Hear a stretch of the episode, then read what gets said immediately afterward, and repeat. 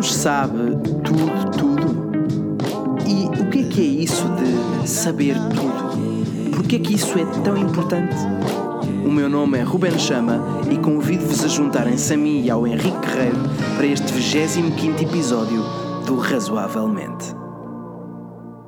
Olá a todos, bem-vindos a mais um episódio do Razoavelmente. Estou aqui, como sempre, com o Ruben Chama. Olá a todos. E hoje vamos continuar a discutir atributos de Deus. Em particular, o atributo que vamos discutir hoje de Deus é a omnisciência. E se calhar, Ruben, vou começar por te perguntar porquê é que nós estamos a falar deste atributo de Deus, porquê é que nós dizemos que Deus é omnisciente? Ora bem, nós dizemos que Deus é omnisciente, hum, pelo menos numa perspectiva cristã, porque, de um primeiro ponto, tradicionalmente o cristianismo afirma que Deus é necessariamente omnisciente e afirmou com base em passagens bíblicas. E temos alguns exemplos para dar.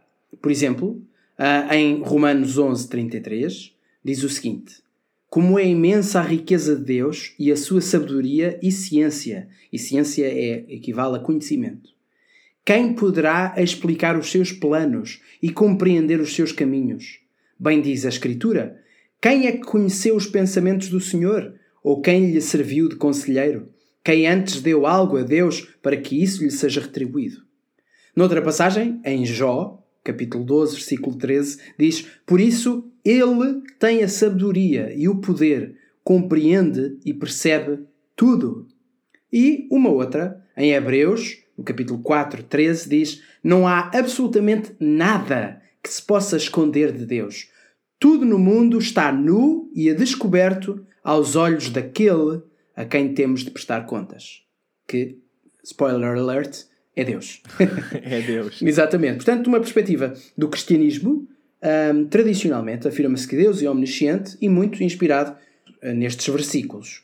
Mas também do ponto de vista filosófico, um, esta compreensão de Deus uh, também assume que a omnisciência é parte dos atributos de Deus, não é, Henrique? Exato, e nós temos falado sempre, quando discutimos atributos de Deus, temos falado sempre do suporte bíblico e também da compreensão filosófica. E quando falamos da compreensão filosófica, inevitavelmente voltamos ao nosso amigo Anselmo da Cantuária. Sim, não é o Ralph, não é o Anselmo Ralph, é o. Exato, não é esse, é mais antigo. e, ele, e, ele, e, e a ideia de que Deus é um ser maximalmente grandioso, porque filosoficamente é assim que podemos definir Deus, de alguma maneira. Ah, e então a omnisciência é uma chamada propriedade maximizadora de grandeza ou de perfeição, ou seja, um ser que seja omnisciente é mais perfeito do que um ser que não seja omnisciente. Portanto, nós podemos pensar na omnisciência como sendo de alguma forma ter a sabedoria e o conhecimento uh, mais perfeitos possível, digamos assim. Uhum. E portanto, Deus tem de ter isso porque Deus é o ser mais perfeito que pode ser concebido. Então, tanto de uma perspectiva bíblica como de uma perspectiva filosófica, a omnisciência faz sentido como atributo da parte de Deus. Exato. E se calhar agora era bom nós começarmos por uh, explorar um pouco mais o que é que quer dizer a palavra omnisciência. Sim, de facto, o que é que é a omnisciência? Uh, portanto, no, do ponto de vista até da, da própria etimologia da palavra, não é? nós já vimos que estes atributos é omnisciência, omnipotência, omnibenevolência. Portanto, literalmente a gente pode ler como sendo aquele que tudo sabe, não é? Certo. Uh, e então, em ter uma, uma definição de omnisciência bastante uh, aceite e, e, e, e clássica, é a ideia de que ser omnisciente significa saber todas as verdades. E reparem, em particular, isso significa que Deus não acredita em nenhuma falsidade, não é? Porque se uma coisa for falsa, Deus sabe que o seu contrário é verdadeiro. Exatamente. Portanto, Deus sabe tudo o que é verdadeiro e não pode acreditar em coisas que são falsas, que, coisas que estão erradas. Deus, portanto, nunca está errado, não é? Exato. E, e já agora uma coisa muito interessante uh, em relação a isto chama é que nós não estamos só a dizer que Deus acredita em todas as, as verdades, mas que Deus sabe todas as verdades. Exatamente. Isso é uma nuance importante, não é? Exatamente, porque nós de facto nós podemos acreditar em coisas que são verdadeiras uh, mas acreditar por acaso, por mera chance, porque. Ou por uma má razão, não é? Ou por uma má razão, exatamente. E por acaso acertamos, como por, uh, tirarmos uma, uma moeda ao ar e acertarmos uh, e coincidir a coroa ou a cara da moeda com aquilo que, em que estamos a, a avaliar que seja verdadeiro. Pode ser então uma razão aleatória. Mas saber é muito mais forte. É de facto saber que algo é o que é. É verdade, não se pode saber coisas falsas, só se sabe coisas que são verdadeiras. Se sabe verdade. Ou seja, saber significa não só acreditar, como ter uma razão digamos assim, lógica e válida e, e, boa, válida e bem fundada para acreditar nisso e isso em que se está a acreditar ser verdade. Exatamente, exatamente. Se essas três condições forem, forem verificadas, nós podemos dizer que sabemos. E Deus sabe estas coisas na, de uma forma ainda mais profunda. Imediata. imediata. Ainda mais profunda. Né? Porque, a, a, porque para nós a justificação, a justificação para dizemos que sabemos algo é dizemos eu, uh, eu, eu sei que aquilo é assim porque e depois explicamos uma série de razões porque eu estou a ver ou porque uh, eu conheço um especialista na área que diz que aquilo é assim ou porque Exato. eu faço um raciocínio um, um silogismo, por exatamente, exemplo, construímos as, um silogismo. As premissas e tal, chega a determinada conclusão. Mas Deus ainda é mais. A, o conhecimento de Deus, acredita-se, ainda é mais imediato. Deus simplesmente sabe. Ele não precisa de fazer. De parar um bocadinho, pensar, pôr a mão no queixo. Hum, será que há ah, 2 mais 2? 1, 2, 3. Ah, é 4. Deus, Deus não precisa disso. Deus sabe. É imediato. Eu gosto da. Eu gosto da expressão que diz que Deus está diretamente familiarizado com a realidade.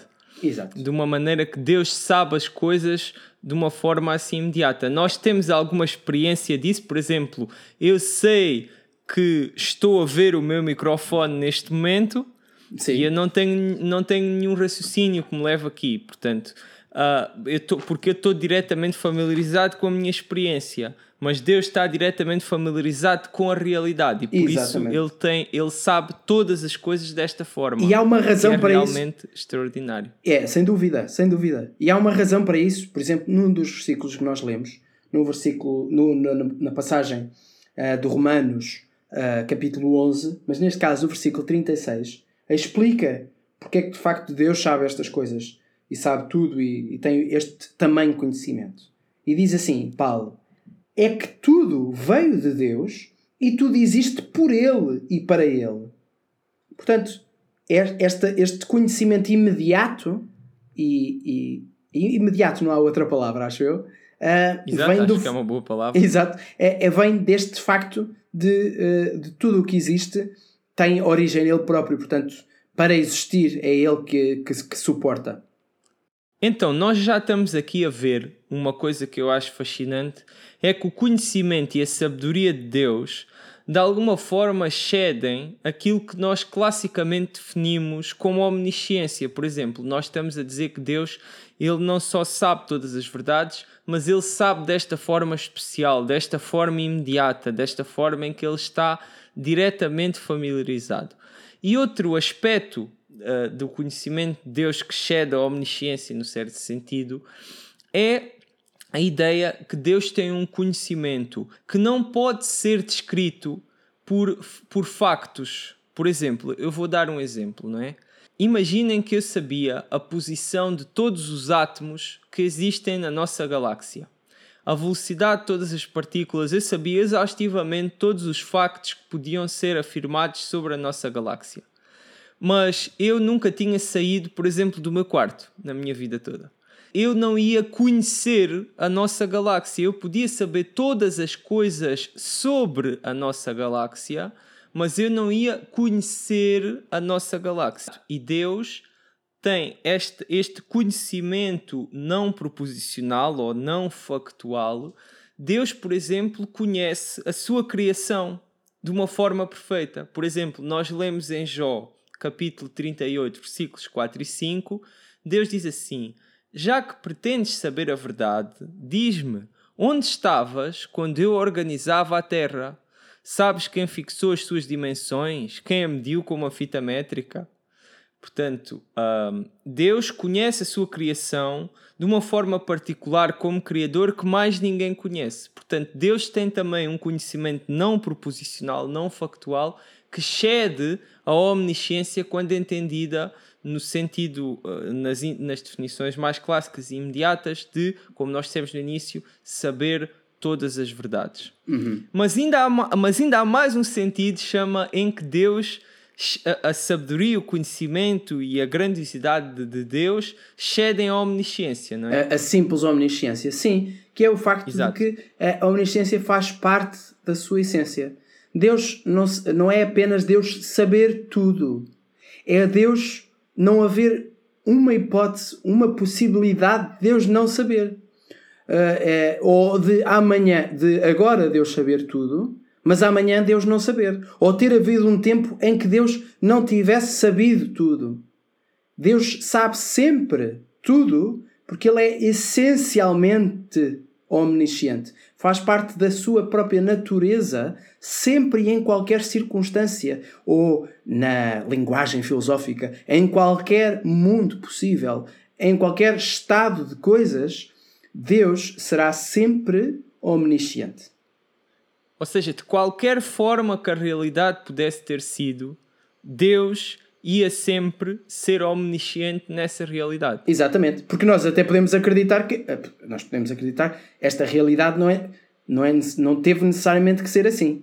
Por exemplo, Exato. Deus eu... podia não ter criado, por exemplo. Sim, podia não ter criado. Eu podia hoje ou não podia estar. Podia ter criado de outra forma. Exatamente, ou eu hoje até podia estar de camisa vermelha. E estou agora neste momento Exato. de camisa cinzenta. Portanto, a realidade Exato. podia ter sido diferente. Portanto, é, é isto que significa outro mundo possível outro estado de coisas possível. E nesses outros estados de coisas, outros mundos possíveis, Deus continuaria a ser um ser omnisciente. E já agora isso difere bastante da maneira como nós uh, sabemos, porque, por exemplo, eu conheço, sei vários factos matemáticos porque estudei matemática durante a minha vida. Mas se eu tivesse estudado outra área científica, eu não saberia muitas das coisas que sei hoje e saberia outras que não sei. Exato. Mas com Deus isto não é assim. Ele necessariamente é omnisciente. É verdade. E de facto dá-nos uma segurança muito grande contar com este Deus que sabe todas as coisas. Um, e de facto é um desafio.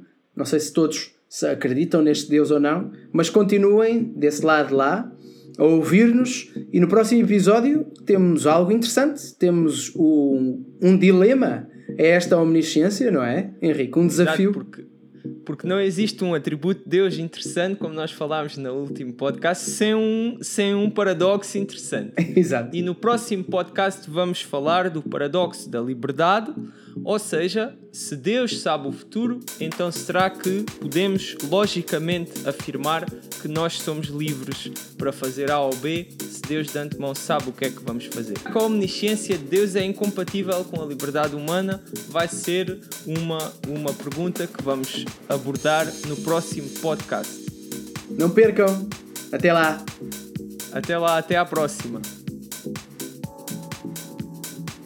Já nos segues no Insta? razoavelmente.podcast.